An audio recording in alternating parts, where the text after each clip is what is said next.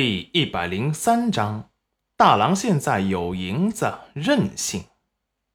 因为家里的碗不够，裴元君住进来时已经买了两副碗。他昨日去镇上也考虑到了这一点，所以他也买了三副碗碟。哪知今日来的人太多，最后还是就不够。幸好刘婶把他家的碗也全都给拿来了。才勉强够用。此时，他们喝完绿豆汤后，刘婶立即收拾进去洗掉。裴元君陪着村长和李正们正说着话。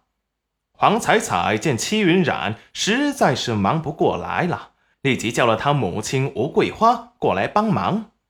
黄彩彩主动帮着洗菜，刘婶帮着烧火端茶出去，吴桂花帮着戚云染切菜。准备好调料，戚云染掌厨在黄彩彩和吴桂花的惊愕中，做出了让人光闻香味都垂涎欲滴的美食。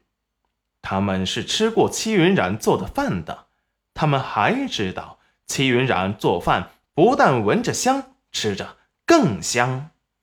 黄彩彩口水都快流出来了，戚云染看着好笑，就给他铲了一点。放在小碗里，让他尝尝味道。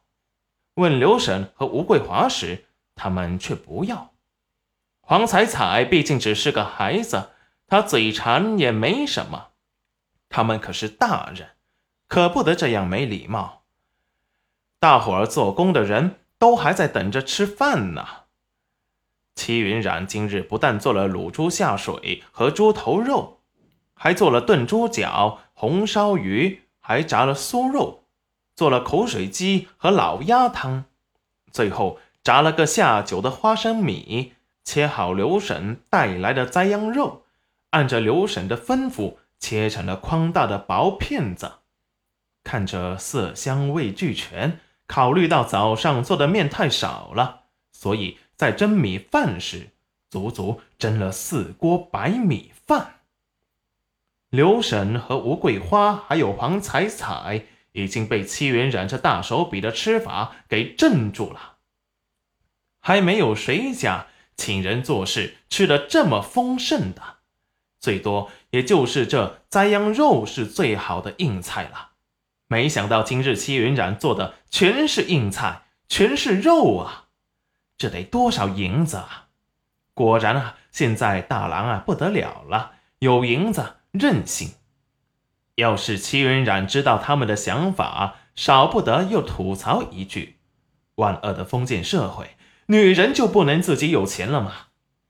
戚云染也觉得这么多荤菜，没有一个素菜也不太好。万一吃腻了，还可以换换口。立即又做了个爽口下饭的凉拌黄瓜，又炒了个小青菜解腻，还炒。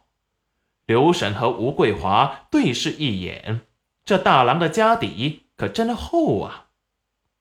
黄彩彩却管不了那么多，此时她正沉浸在所有饭菜混杂的香味中，沉醉的不可自拔。这种可看不可吃的精美菜肴，让她忍得很辛苦，心中只有一个念头，那就是快开饭吧。